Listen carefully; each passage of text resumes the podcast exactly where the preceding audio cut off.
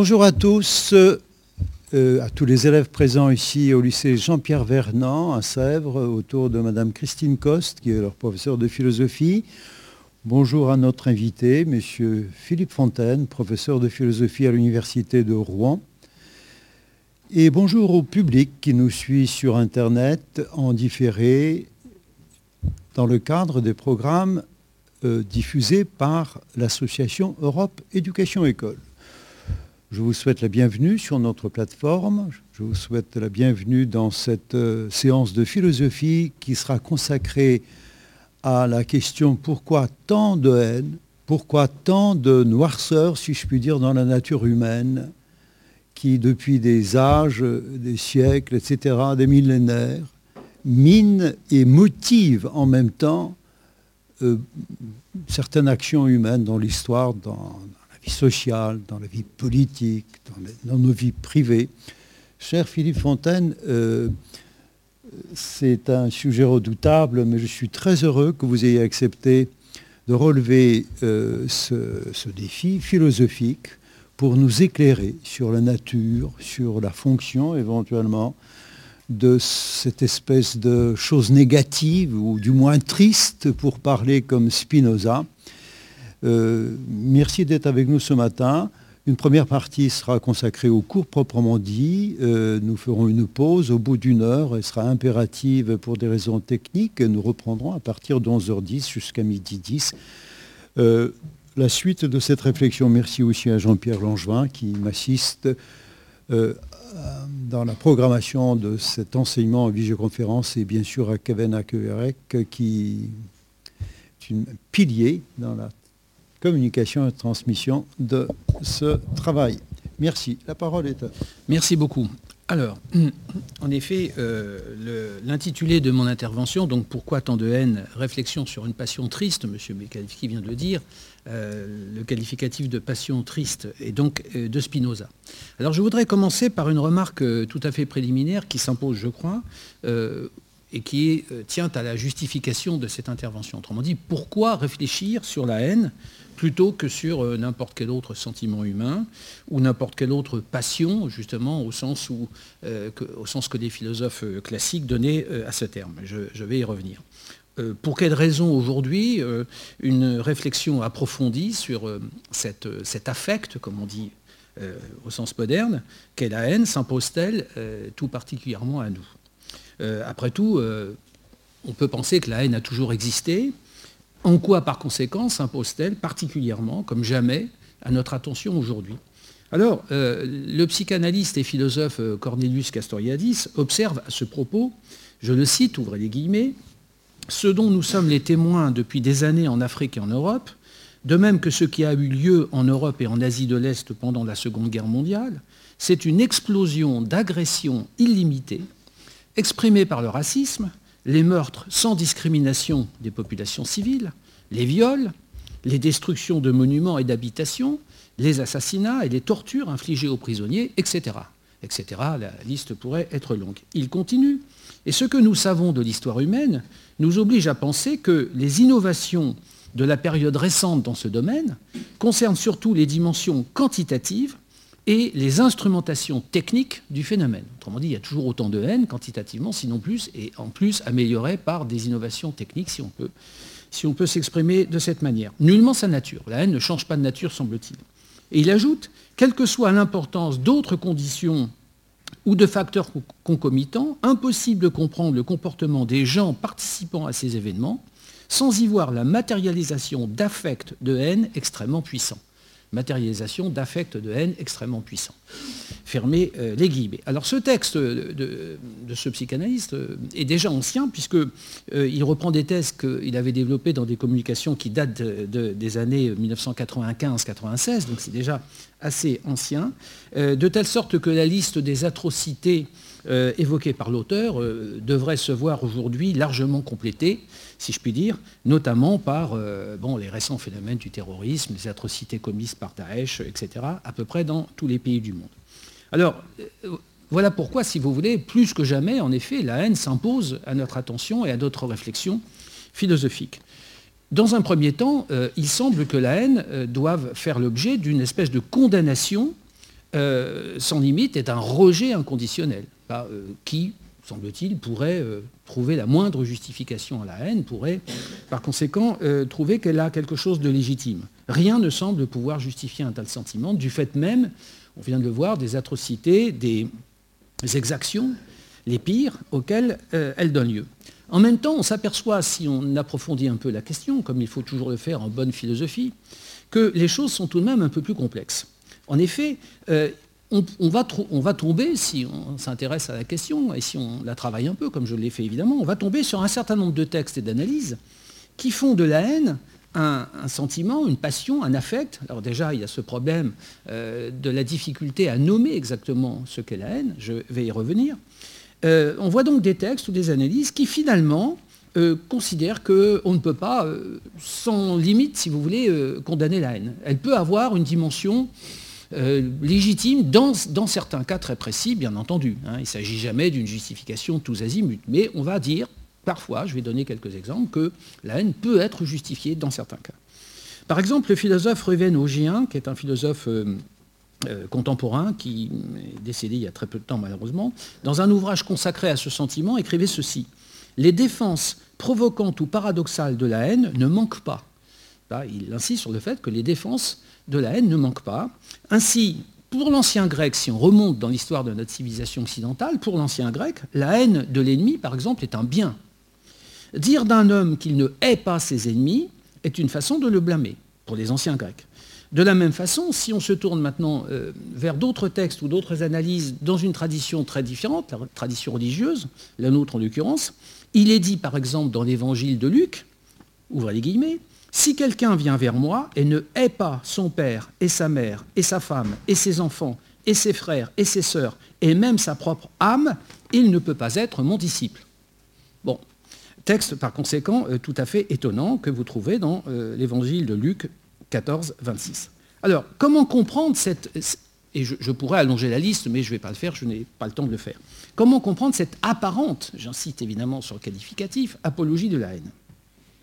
Ça tient sans doute au fait que la haine figure au registre des passions, c'est-à-dire de ces sentiments qui sont proprement humains, la passion est quelque chose de proprement humain, euh, dans la mesure où euh, la passion est l'expression de ce qui caractérise l'homme par rapport à l'animal, c'est-à-dire la conscience et la liberté. Et euh, si on veut trouver, par exemple, une sorte d'explication de ce que dit l'évangile de Luc, eh bien, on peut se tourner vers un philosophe, en l'occurrence Christos Yanaras, euh, qui considère que l'évangile, euh, lorsqu'il semble faire l'apologie de cette haine, en réalité, implique ou demande une rupture avec les liens de parenté. Alors je ne peux pas rentrer dans le détail, ça veut dire qu'en réalité, il faut rompre avec euh, la parenté pour aller précisément davantage vers le Christ ou vers Dieu. C'est-à-dire que c'est là l'expression de la liberté. Liberté donc dégagée euh, de la nature par la grâce de la relation. Alors ça veut dire que d'une certaine façon, euh, cette apologie apparente de la haine, en fait, n'est pas une apologie de la haine. C'est une apologie de la liberté, ce qui est évidemment tout à fait autre chose.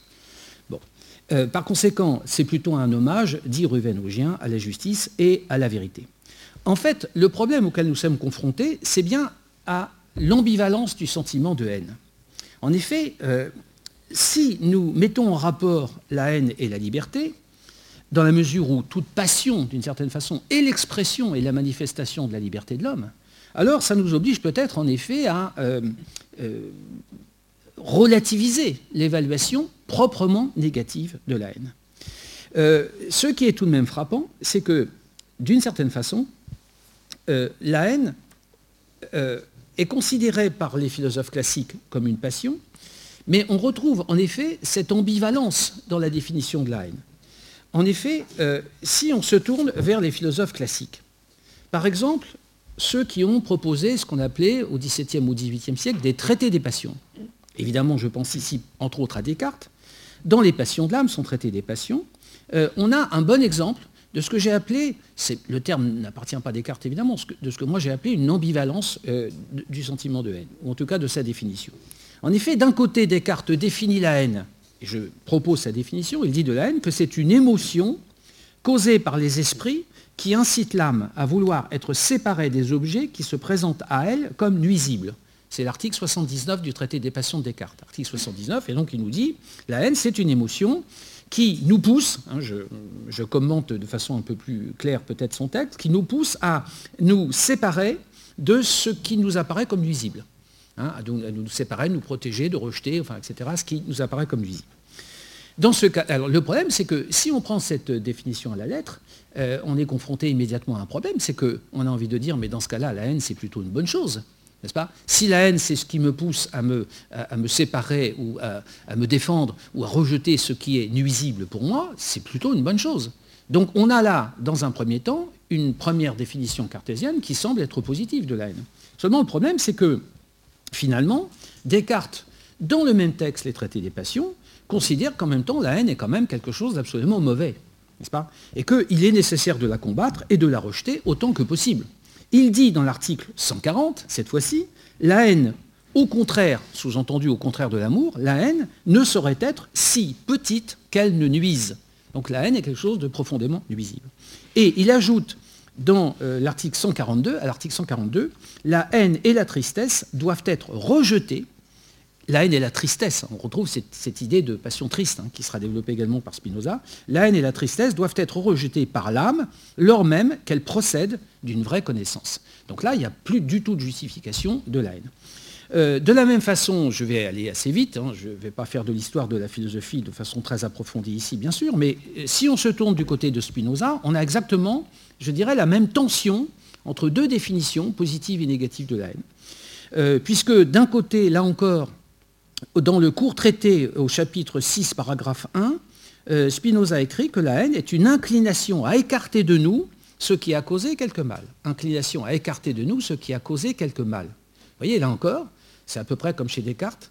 On a euh, un sentiment qui finalement est positif, qui nous aide, qui nous, euh, qui nous défend, qui nous protège, enfin, etc. Bon, donc à ce moment-là, quel mal est-on tenté de demander? Quel mal y a-t-il à écarter de nous euh, ce, qui euh, peut nous causer du mal.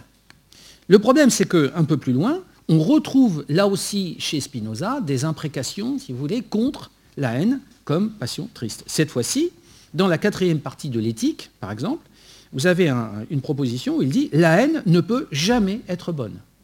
Spinoza dit la haine ne peut jamais être bonne. Alors, euh, il dit un peu plus loin au chapitre 6, paragraphe 8 du court traité, la haine toujours ravage, rend faible et anéantit ce qui est l'imperfection même. Alors, euh, je, passe, n'est-ce pas, sur euh, ces difficultés qui sont liées euh, à ces positions philosophiques tout à fait classiques qu'on retrouve chez un certain nombre de philosophes. Il est certain qu'il y aurait si vous voulez, une possibilité de rendre compte de cette tension et de cette imperfection, et je reviendrai tout à l'heure dans ma partie plus psychologique, qui est que certains de ces auteurs font distinction entre, si vous voulez, une haine qui serait plutôt l'expression euh, d'une répulsion, euh, et donc là, on a cet aspect de rejet, de défense contre, etc. Et puis une haine qui serait plutôt une haine d'agression. Alors évidemment, ce ne sont pas les termes ni de Descartes ni de Spinoza, je formule les choses dans un langage moderne, mais vous voyez, cette distinction est subtile, intéressante, et elle sera reprise plus tard par des psychologues, voire des psychanalystes, j'essaierai d'en dire un mot tout à l'heure.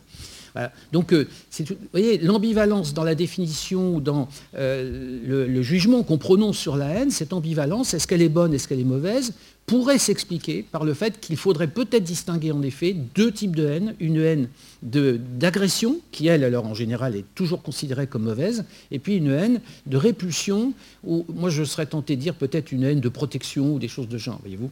Voilà.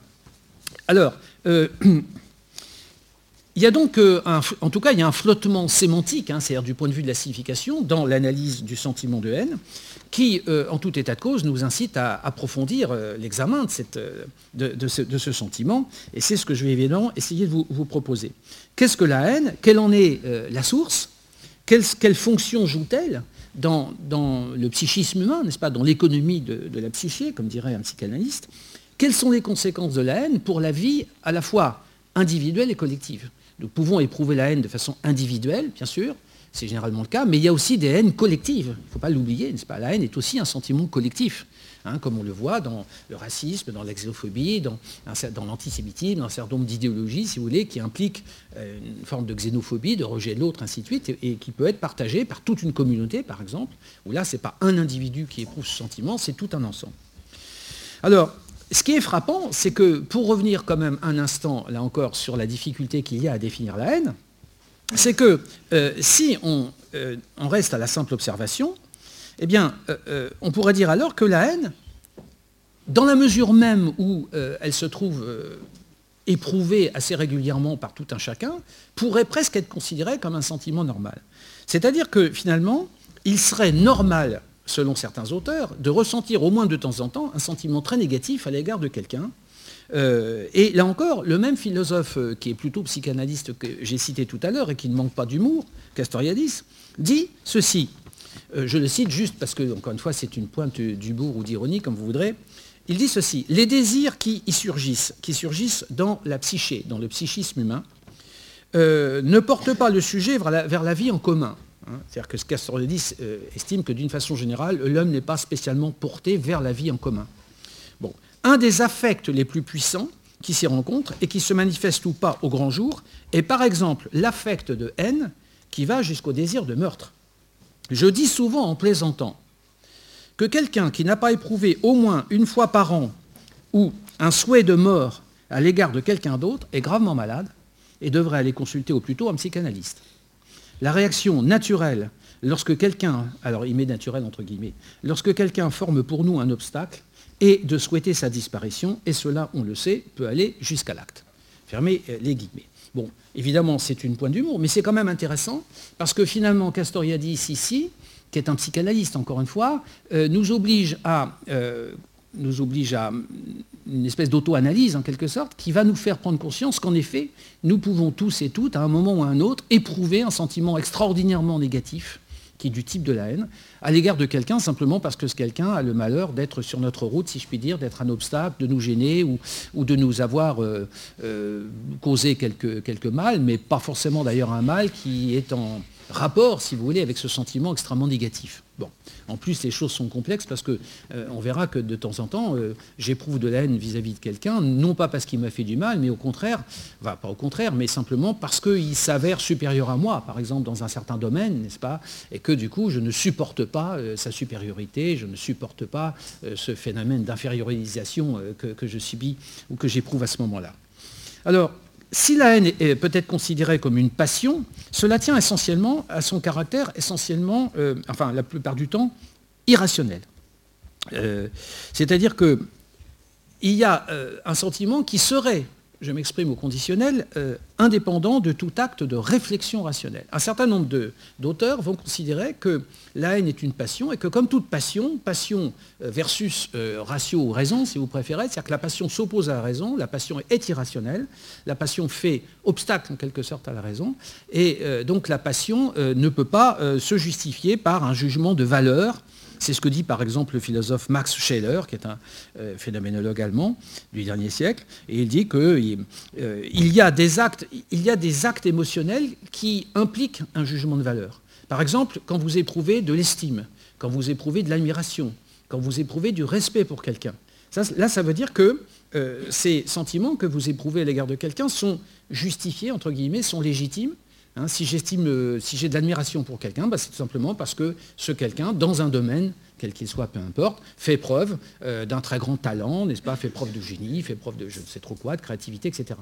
Donc là, il y a un jugement de valeur, c'est-à-dire qu'on n'a pas une émotion brute, si je puis dire, mais on a un jugement, euh, on a une émotion, certes, mais une émotion ou un sentiment qui est porté par un jugement de valeur.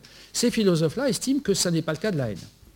Au fond, un peu comme l'amour. De la même façon que je ne sais pas pourquoi j'aime quelqu'un et que je ne peux pas véritablement justifier l'amour que j'éprouve pour quelqu'un, hein, euh, même si j'essaie toujours plus ou moins de le justifier après coup en disant bah oui je l'aime parce qu'il est intelligent, parce qu'il est beau, parce que tout ce que vous voudrez, mais en réalité on sait très bien que ce sont des justifications a posteriori, hein, ce que Freud appelait des rationalisations secondaires, bon, etc. Donc la haine, ça serait pareil. Ce qui ne veut pas dire d'ailleurs qu'il faille faire un, parallèle entre amour et haine, euh, je vais y revenir tout à l'heure. Autrement dit, nous sommes la plupart du temps incapables de justifier nos sentiments de haine vis-à-vis de quelqu'un, et, donc elle est souvent sans raison. Et euh, c'est ce que dit donc Max Scheller dans son livre Nature et forme euh, de la sympathie. L'amour et la haine portent en eux leur évidence propre, incommensurable avec l'évidence de la raison. Alors, euh, le problème, si vous voulez, c'est que la haine, à ce moment-là, serait une des expressions possibles de la relation à l'autre. Et ce que je propose de faire maintenant, c'est de comprendre justement pourquoi, est-ce que nous éprouvons un sentiment de haine dans la relation à l'autre, dans ce qu'on appelle en philosophie l'intersubjectivité, sachant que justement, la plupart du temps, la haine n'est pas portée par un jugement de valeur, on l'a dit. et donc, est-ce que nous pouvons essayer de comprendre pourquoi, dans la relation à l'autre en général, euh, il y a quelque chose qui peut, dans un certain nombre de cas, en effet, nous pousser à ce sentiment extrêmement négatif qu'est la haine. Alors, ce sera la partie proprement philosophique de mon exposé, si vous voulez, et comme je n'ai pas euh, énormément de temps, je voudrais me centrer sur une analyse particulièrement euh, topique, qui est celle de Sartre. Vous savez peut-être que dans son grand livre L'être et le néant, il y a une analyse justement de la haine de la part de Sartre, et je voudrais en dire un mot. Sartre va montrer que euh, nous sommes, dans nos rapports avec autrui, constamment, il dit, ballottés de l'être regard à l'être regardé. Alors, vous savez peut-être qu'il y a chez Sartre une analyse de la relation à l'autre et, qui est centrée, en plus, focalisée sur la question du regard. Sartre s'appuie sur une base tout à fait classique, à savoir que l'homme est une conscience et une liberté, ce que Sartre appelle le, donc le pour soi, le sujet que nous sommes, mais que ce qui caractérise, n'est-ce pas, cette conscience et cette liberté, c'est quelque chose qui avait déjà été mis en, lumière par Hegel un peu plus tôt, je vais y revenir tout à l'heure, c'est que justement, euh, je veux m'affirmer comme conscience et comme liberté, mais comme je suis dans un univers de coexistence, c'est-à-dire qu'il y a les autres qui sont là aussi, eh bien, je trouve sur ma route les autres, et les autres ont la même prétention que la mienne à s'affirmer comme des consciences et comme des libertés. Donc Sartre va s'appuyer sur euh, l'analyse hegelienne, euh, notamment l'analyse de la domination du maître et de l'esclave, je vais en dire un mot tout à l'heure, mais ce qui est important pour lui, c'est le fait que quand je regarde quelqu'un, ce que je vois de l'autre n'est pas sa dimension de conscience et de liberté, ce que je vois de l'autre, c'est son être euh, objet en quelque sorte, c'est son corps, son apparence physique, etc. Et donc du coup, le sujet que je suis objective l'autre par le seul fait qu'il le regarde, c'est-à-dire ne tient pas compte de sa liberté, mais le voit comme si c'était un objet. Et donc celui qui est regardé euh, se sent en effet chosifié, objectivé, et la riposte qu'il essaie de développer à ce moment-là, c'est de regarder à son tour celui qui l'a regardé pour lui retourner en quelque sorte ce processus de réification, comme on dit, ou de chosification.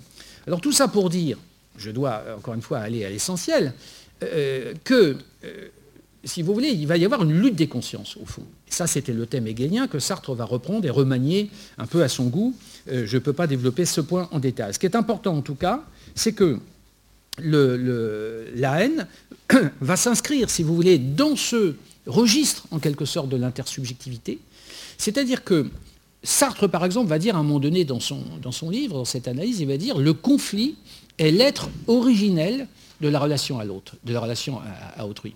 C'est-à-dire que Sartre a une vision qu'on pourrait qualifier de pessimiste, même si ces qualificatifs de pessimiste ou d'optimiste n'ont pas grand sens en philosophie, mais disons que Sartre considère que le conflit est presque inévitable, si vous voulez, entre les consciences. Ce que disait aussi, euh, à sa manière, Hegel, euh, évidemment un peu plus tôt.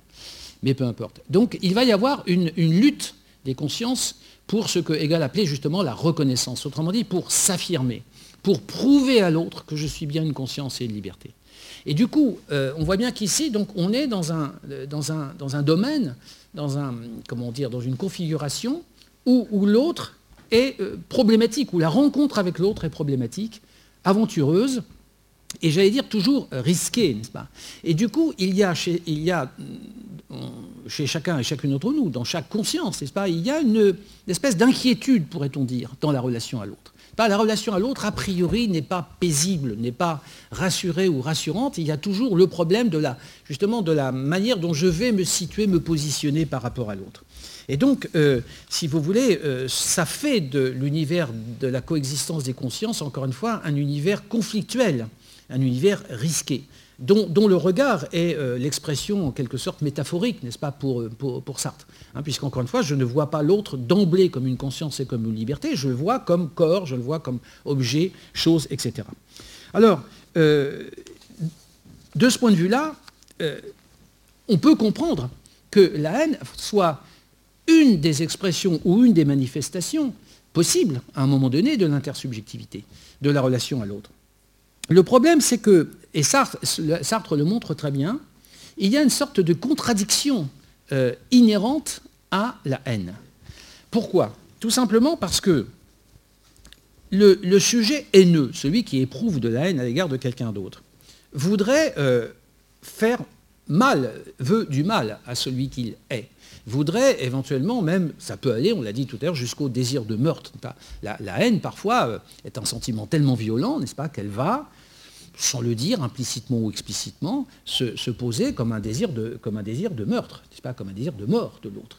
Et, cette mort, d'ailleurs, peut être effectivement infligée. On voit, par exemple, dans les crimes passionnels, dans un certain nombre de, choses de ce genre. Elle peut être aussi symbolique, cette mort, à travers, euh, par exemple, l'humiliation hein, qu'on va infliger à l'autre et ça, je vais en dire un mot également.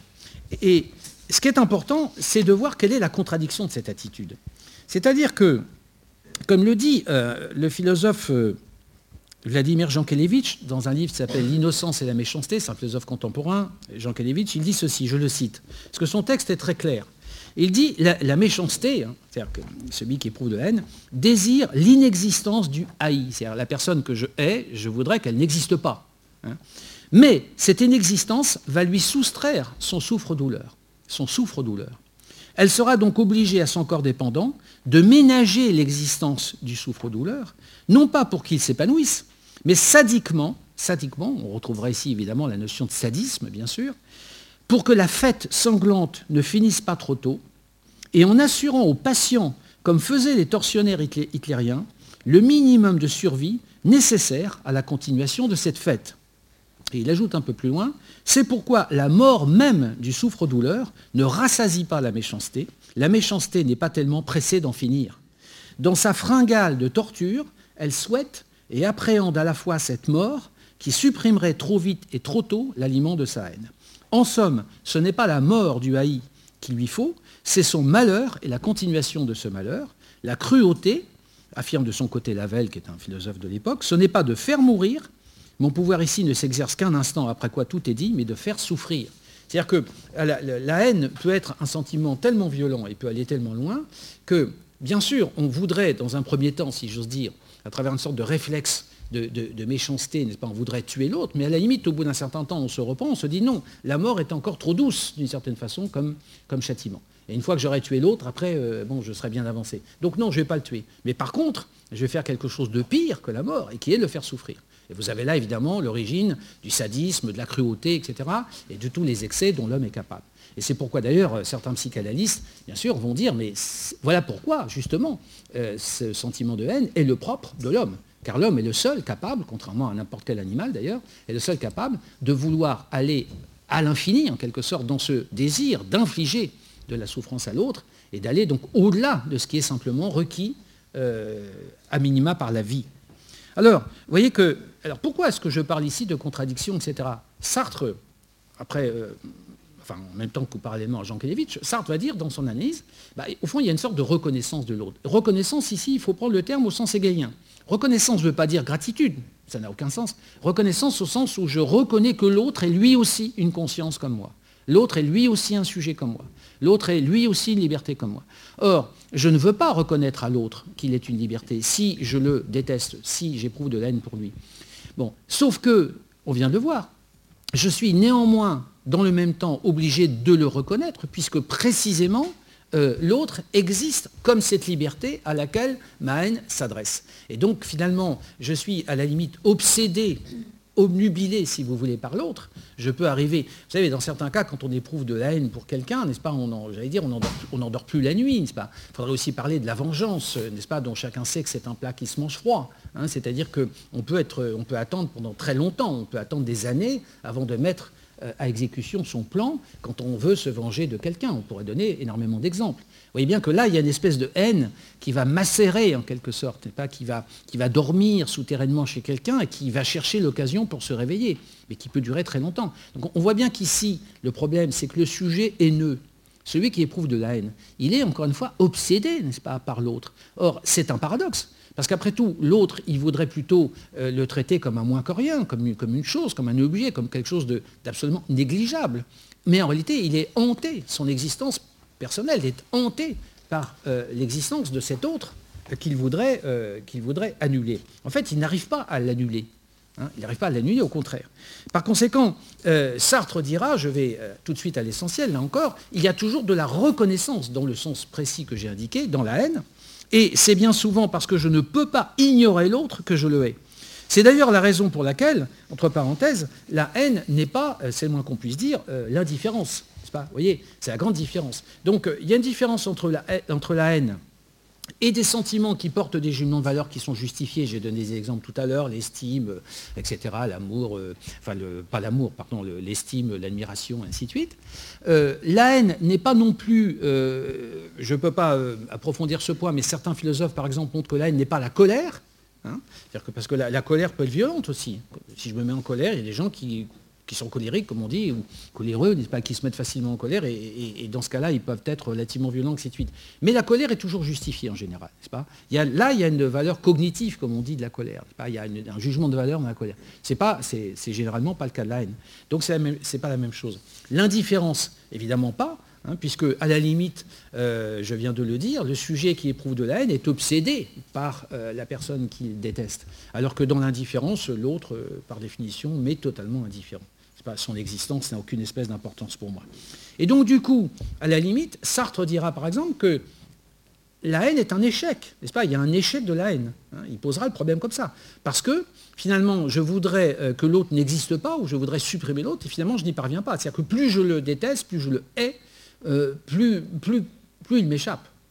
Plus il m'échappe. Et même dans le cas du sadisme que j'évoquais tout à l'heure, de la relation du bourreau et de sa victime, dont Sartre parle aussi dans son livre d'ailleurs, euh, là encore, on peut montrer que quelque part, il y a un échec du bourreau, même s'il tue sa malheureuse victime. Parce que justement, à partir du moment où il l'a tuée, elle lui a euh, définitivement échappé.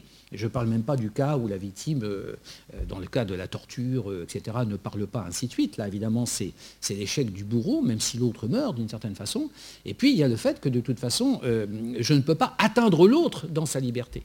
C'est-à-dire que le problème, le drame, si j'ose dire, c'est que dans la mesure où nous sommes des consciences et des libertés, nous, nous essayons de chosifier, d'objectiver l'autre, nous essayons de l'atteindre, mais en réalité, nous ne pouvons pas atteindre ce qui est euh, le plus précieux en lui, c'est-à-dire sa liberté, sa dimension de conscience. Vous pouvez mettre quelqu'un en prison, vous pouvez lui infliger tous les sévices possibles, imaginables, vous ne pouvez pas atteindre sa liberté de conscience, par exemple. Il peut continuer à penser ce qu'il a décidé. On voit ça avec les prisonniers politiques, par exemple, dans les États totalitaires, ainsi de suite. Vous voyez, rien à faire. Le tyran ne peut rien contre le fait qu'il y a cette conscience, qu'il y a cette liberté, cette espèce de lueur qui nous caractérise, etc. Par conséquent, euh, il y a un échec de la haine parce qu'au fond, euh, le sujet haineux est esclave quelque part, il n'est pas le maître, il est esclave de celui qu'il euh, haït, qu'il déteste, de l'objet en quelque sorte haï. Et c'est la raison pour laquelle il y a une sorte de, comment vous dire, de, macération, n'est-ce pas, de la haine qui s'auto-alimente, si j'ose dire, et qui fait qu'on ne peut jamais véritablement en sortir. Alors, ce que Sartre montre d'ailleurs, c'est que euh, du point de vue de rapport à la temporalité, la haine est une sorte euh, d'engagement, n'est-ce pas? Il y a un engagement de la haine, c'est-à-dire que je m'engage dans la haine, ce qui veut dire qu'en réalité, je fais une sorte de pari sur l'avenir. la, haine est une manière pour moi d'anticiper ce qui va se produire plus tard, aussi longtemps que je vais éprouver de la haine pour l'autre et que je vais essayer de mettre euh, à exécution mon projet. C'est-à-dire que la haine, selon la formule de Sartre, est un total engagement euh, c'est un pari sur l'avenir, et prend la forme, dit-il, d'une sorte de serment. Il dit la haine, c'est un serment. C'est curieux, voyez-vous, comme façon euh, de poser le problème. C'est-à-dire que la haine engage la, conscience dans l'avenir, alors même que pourtant la conscience est située dans le temps.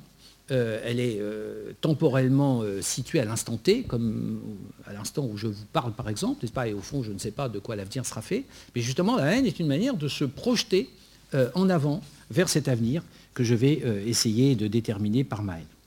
Alors, euh, à partir de ce moment-là, on peut euh, se demander, si vous voulez, s'il n'y a pas une manière d'approfondir encore un peu l'analyse de la haine en, en, allant plus profondément dans l'analyse du psychisme humain, n'est-ce pas, en suivant l'intuition qui était celle du psychanalyste que j'ai proposé tout à l'heure. J'ai indiqué, euh, en commençant, n'est-ce pas, le caractère euh, relativement euh, premier, primitif, irrationnel, etc., du sentiment de haine. Et on trouve évidemment une vérification de cette euh, hypothèse chez Freud et du côté de la psychanalyse. Je voudrais en dire euh, un mot. Euh, les psychanalystes vont nous dire à propos de la haine que, bah, effectivement, que ça soit un sentiment entre guillemets normal, c'est-à-dire que tout un chacun puisse à un moment ou à un autre éprouver ce sentiment, s'explique par le fait que euh, dans notre toute petite enfance, évidemment, on retrouve ici, n'est-ce pas, le schéma classique de la psychanalyse qui consiste à essayer de comprendre le comportement de l'homme en se référant euh, à la période archaïque, comme on dit, de l'existence, c'est-à-dire aux, premières années, voire aux premiers mois de la vie. Et Freud montre dans un certain nombre de textes qu'il euh, y a très tôt chez le petit enfant, pour ne pas dire chez le bébé, n'est-ce pas, des manifestations pulsionnelles qui sont, si vous voulez, non pas de la haine, bien sûr, mais qui sont, euh, comment dire, les, supports, les supports de ce, que, de ce qui deviendra de la haine plus tard. En effet, euh, Freud va montrer que la relation à l'autre, première, n'est pas l'amour, mais la haine, justement.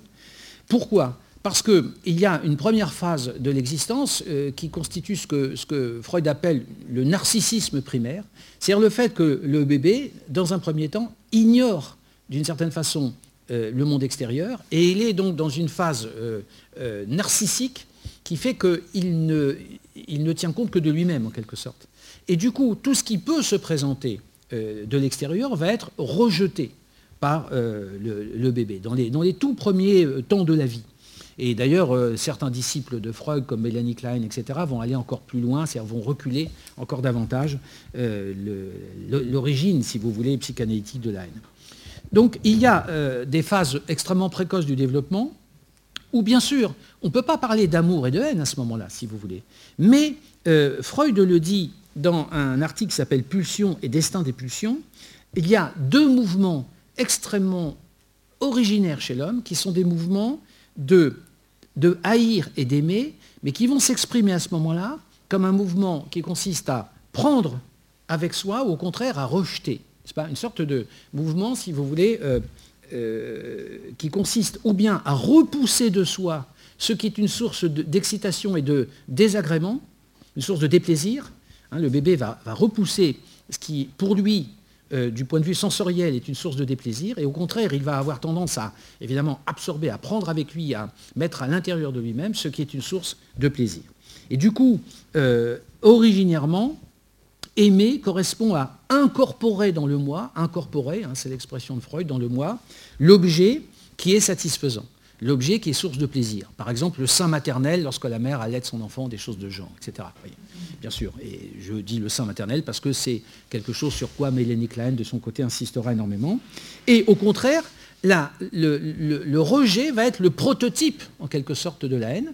Et ce rejet correspond à l'augmentation des tensions internes chez le nourrisson lorsqu'il est en rapport avec quelque chose qui lui fait déplaisir, enfin qui, induit en lui un sentiment de déplaisir. Autrement dit, haïr, c'est rejeter, expulser, et ça, et on trouve ce mouvement dès les origines de la vie, haïr, c'est rejeter, expulser, et euh, au contraire, mettre à distance, etc. C'est un mouvement euh, qui est essentiel pour Freud parce qu'il dira qu'en mettant à distance, en rejetant et en expulsant, justement, l'enfant va progressivement faire la différence entre lui et le monde extérieur. Donc ce qui est intéressant, là encore, voyez-vous, c'est toujours cette fameuse ambivalence, c'est que ce mouvement qui consiste pour l'enfant à rejeter ce qui est négatif pour lui, et, c'est quelque chose de positif finalement, hein, parce que c'est ce qui va lui permettre de faire la différence entre lui et le monde extérieur. Et donc c'est la différence entre le dedans et le dehors, comme dit Freud. Et ça va, même très, ça va même très loin, puisque Freud dira c'est l'origine du mouvement de la négation, c'est l'origine du langage, de la pensée, etc. Donc c'est très complexe, mais euh, je passe là-dessus. Mais vous voyez, au fond, c'est un mouvement essentiel. L'individu va se enfin, l'enfant va se constituer, va s'objectiver en quelque sorte lui-même, va se constituer comme sujet, dans la mesure même où il va écarter de lui ce qui n'est pas lui. Bon. Et, inversement, évidemment, pour l'autre.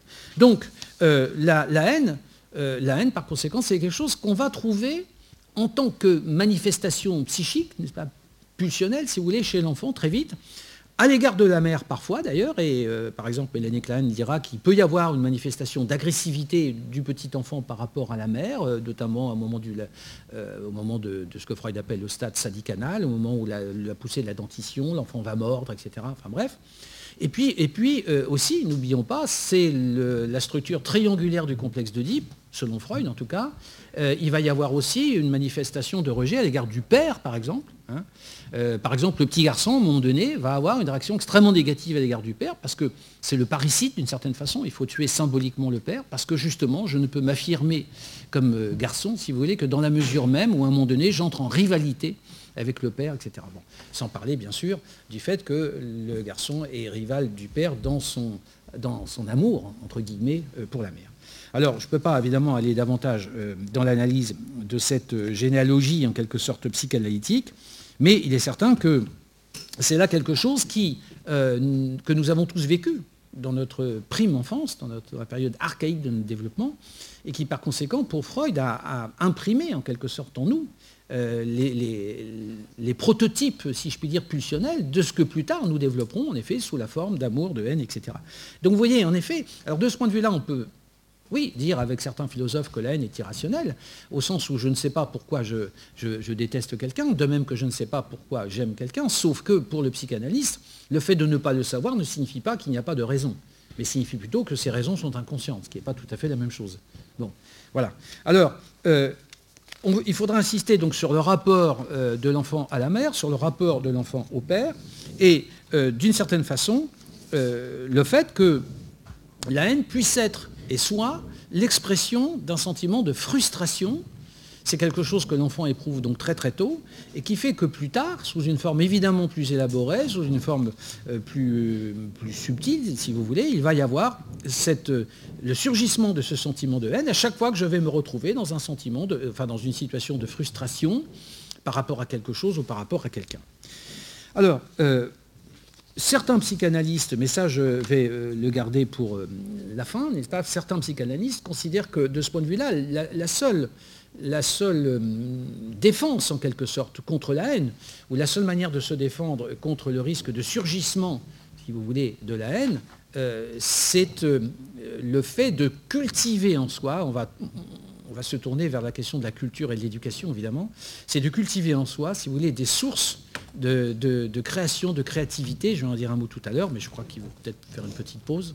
Non euh, Il est 11h05. Je peux continuer encore un peu euh, Et donc, euh, le fait, si vous voulez, que la haine sera d'autant plus présente qu'on a affaire à des individus relativement frustres, peu éduqués et qui n'ont pas en eux un potentiel de créativité, mais ça, je vais y revenir tout à l'heure. Donc, d'une façon générale, la haine serait l'expression alors d'une hypothèse que Freud fait à la fin de sa vie, dans les tout derniers textes, hypothèse très controversée, y compris euh, dans le monde psychanalytique lui-même, qui est l'hypothèse d'une pulsion de mort. Euh, Freud, à la fin de, sa vie, dans ses derniers textes, euh, comme Malaise en civilisation, l'avenir d'une illusion, etc., va développer une sorte de dualisme pulsionnel, c'est-à-dire va considérer qu'il y a fondamentalement chez l'homme deux pulsions qui sont à l'œuvre, une pulsion de vie qui tend à à s'intégrer, qui tend à incorporer, etc., et dont l'amour, dont Eros, comme il dit, n'est-ce pas, puisqu'il prend des entités mythologiques, est euh, la manifestation, et puis au contraire, une pulsion de mort, Thanatos, euh, qui, elle, au contraire, vise à la destruction et à la destructivité.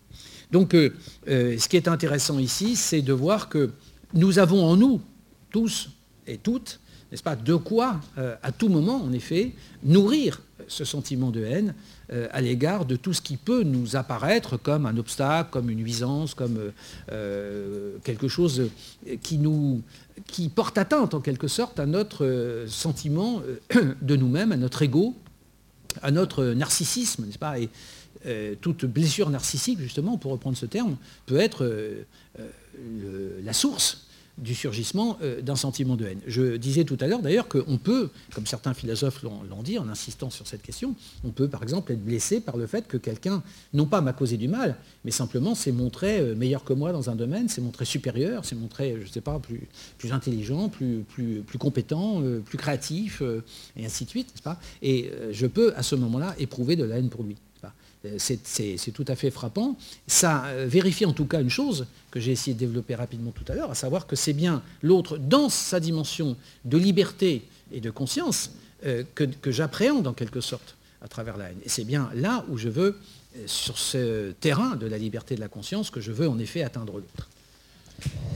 Merci beaucoup, cher Philippe. Nous avons encore 5, 6, voire 7 minutes pour quelques questions. Si jamais les élèves qui sont présents ici sur l'estrade vous laissent exprimer, je leur passe bien volontiers le micro. Il suffit de montrer, faire un petit signe. On a dit que la haine, ça pouvait être un sentiment normal. Donc si on considère que la haine, c'est un, sentiment normal, est-ce qu'elle est plutôt socialement construite ou est-ce qu'elle provient d'un instinct naturel chez l'homme comme un gène qui le prédestinerait à ressentir de la haine? Je, récuserais, si vous voulez, alors euh, la deuxième partie, enfin la deuxième partie de, votre formulation, c'est l'idée d'un gène et l'idée d'un instinct. Pour une raison très simple, si vous voulez, c'est que sans aucun doute, la haine étant un sentiment ou une émotion, elle n'est pas génétique, n'est-ce pas? Bien entendu, il n'y a pas d'hérédité en quelque sorte ou de dimension génétique de ce qui constitue des sentiments, des émotions ou des passions. D'autre part, à la limite, en toute rigueur de terme, on ne devrait pas parler d'instinct chez l'homme à proprement parler. L'instinct est un savoir-faire euh, typé, stéréotypé, préformé, génétiquement transmis, etc. Et ça, c'est ce qui caractérise en général le comportement animal. Euh, il semblerait qu'il n'y ait pas chez l'homme d'instinct à proprement parler. D'ailleurs, les spécialistes disent que tous les instincts ont quasiment disparu chez l'homme. C'est intéressant d'ailleurs parce que c'est une des différences fondamentales avec l'animal. Et il vaudrait mieux parler chez l'homme, et là, on peut retenir la leçon de la psychanalyse, de pulsion. Alors vous me direz, c'est une, une façon de jouer avec les mots, mais en réalité, c'est très important parce que la différence, c'est très simple c'est que l'instinct, si vous voulez, tout instinct, quel qu'il soit d'ailleurs, a un objet, encore une fois, qui est prédéterminé. Alors que si vous, euh, acceptez la distinction qui est proposée par Freud d'ailleurs, hein, euh, ou d'autres philosophes après lui, ou d'autres psychanalystes, vous avez une différence importante. La pulsion étant un quantum, une certaine quantité d'énergie psychique, dit Freud, euh, qui va se porter librement sur un certain nombre de buts qui ne sont pas fixés au départ. Et ça, c'est ce qui caractérise l'homme, justement. C'est-à-dire que chez lui, le, nombre d'instincts est extraordinairement réduit, pour ne pas dire quasiment absent, alors qu'au contraire, mais par contre, il a en lui, justement, cette réserve pulsionnelle extrêmement forte, dont la psychanalyse fait l'inventaire, et avec en particulier peut-être cette pulsion de mort si on accepte l'hypothèse freudienne, et en tout cas une pulsion de destructivité, je vais en dire un mot après, euh, qui fait que l'homme est un animal euh, tout à fait redoutable, et à certains égards beaucoup plus redoutable que n'importe quel animal. Vous savez qu'on parle parfois d'animal nuisible, on, pourrait dire, enfin sans, sans être exagérément cynique, que l'animal le plus nuisible de tous, c'est sans aucun doute l'homme. Pour cette raison même, puisque précisément le propre de l'homme, c'est qu'il s'est libéré d'une certaine façon de l'instinct, mais j'en dirai un mot tout à l'heure. Donc si vous voulez, ce qui est sûr, c'est qu'on ne peut pas dire que la haine soit transmise par hérédité ou des choses de genre, certainement pas. Alors après, par contre, dans la première partie de votre question, vous avez dit quelque chose d'important, qui est euh, l'influence de, de l'éducation ou de contexte familial ou de la société. Voilà, l'influence de la société. Alors ça, je vais répondre, euh, je vais en parler après, hein, si vous voulez bien, dans la deuxième partie de mon exposé. Mais là, oui, bien sûr, on peut considérer qu'il y a une influence de la société. Alors après, il faut préciser ce qu'on entend par là, parce que le terme de société, c'est très vague. C'est très vaste, ça a une très grande amplitude, donc il faudrait être beaucoup plus précis. Mais on sait très bien, par exemple, que, bon, bah, malheureusement, hein, pour prendre un exemple d'actualité, euh, bon, euh, si on voit des atrocités commises par les djihadistes, etc., et, le soi-disant État islamique et autres, on voit bien que là, il y a, y a une influence alors euh, de la société, je ne sais pas, mais de la religion et d'une certaine lecture de la religion et d'une certaine caricature d'ailleurs du, message religieux qui est celui euh, qui, est, le Coran, etc. Et là, bien sûr, ça sert de prétexte en quelque sorte à un certain nombre d'individus pour commettre des atrocités. Donc là, oui, il y a un facteur euh, aggravant, si j'ose dire. Ceci dit, ça n'explique pas forcément que ces gens-là soient capables de faire ce qu'ils font, parce qu'il faut quand même, si j'ose dire, pouvoir le faire. C'est-à-dire pouvoir euh, égorger ou décapiter des hommes, des femmes et des enfants et des innocents, il faut quand même pouvoir le faire. Donc là, il faut quand même s'interroger sur la structure psychique des individus qui font ça. Hein, parce que vous voyez, euh, c'est pareil, euh, se laisser embrigader par une religion, par un message de mort, au fond, par une culture pure de la, pulsion de mort, c'est pas donné à tout le monde. Je ne sais pas si vous seriez tous d'accord ici pour euh, partager, si vous voulez, ce, message. moi pas, en tout cas, et je mets au défi quiconque de me convaincre, si vous voulez, de commettre ce genre de choses. Donc ça veut dire qu'il y a une espèce de... Alors non pas une prédisposition chez l'individu, mais justement, il peut y avoir une espèce de fragilité, si vous voulez, psychique chez un certain nombre d'individus, une fragilité au niveau de la structure, de la structuration, de la construction du moi, etc. C'est pour ça que je pense que là, la psychanalyse a beaucoup à dire ou la psychologie au sens large, il y, a, une fragilité de certains individus qui vont faire que, bien sûr, ils vont se jeter dans les bras du, monstre. Ça, c'est évident. Hein. Et ils vont, euh, euh, probablement d'ailleurs parce qu'ils en ont besoin. Hein. Mais bon, là aussi, on, Il faudrait y revenir. Ils en ont besoin. C'est-à-dire que des individus, euh, les, euh, ceux qu'un philosophe euh, allemand appelle les, perdants, hein, les, perdants, c'est-à-dire ceux qui sont paumés, si vous me permettez cette expression familière, n'est-ce pas, ceux qui n'ont plus de repères, ceux qui n'ont pas justement de, qui n'ont plus ou qui n'ont pas ou qui n'ont jamais eu de repères, ceux dont la, dont la personnalité n'a jamais été véritablement construite pour des raisons qui tiennent à leur histoire personnelle, à leur rapport avec leur famille, leurs parents, etc.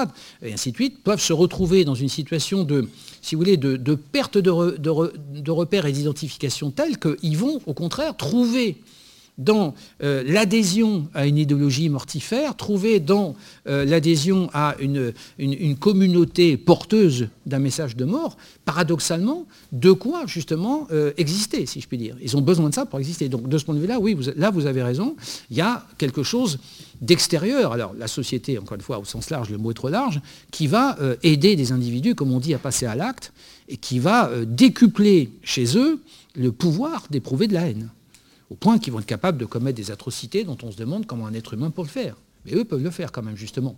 Voyez-vous? Il faut quand même se demander comment c'est possible.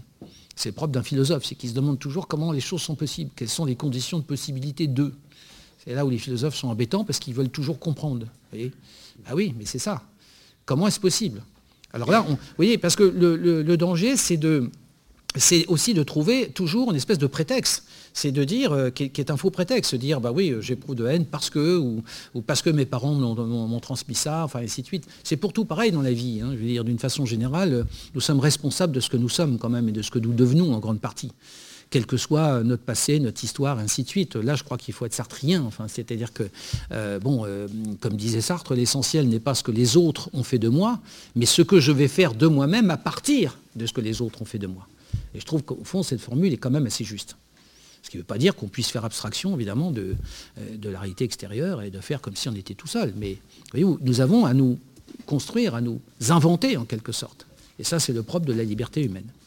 Merci beaucoup. Nous arrivons donc au terme de la première partie de cette matinée consacrée à la question pourquoi tant de haine? Euh, Monsieur Fontaine nous a euh, préparé une suite de son analyse de, deuxième partie.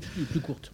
Une pause de quelques instants s'impose d'un point de vue technique. Je vous remercie de votre compréhension et à tout de suite dans 2-3 minutes pour la deuxième partie de ce programme.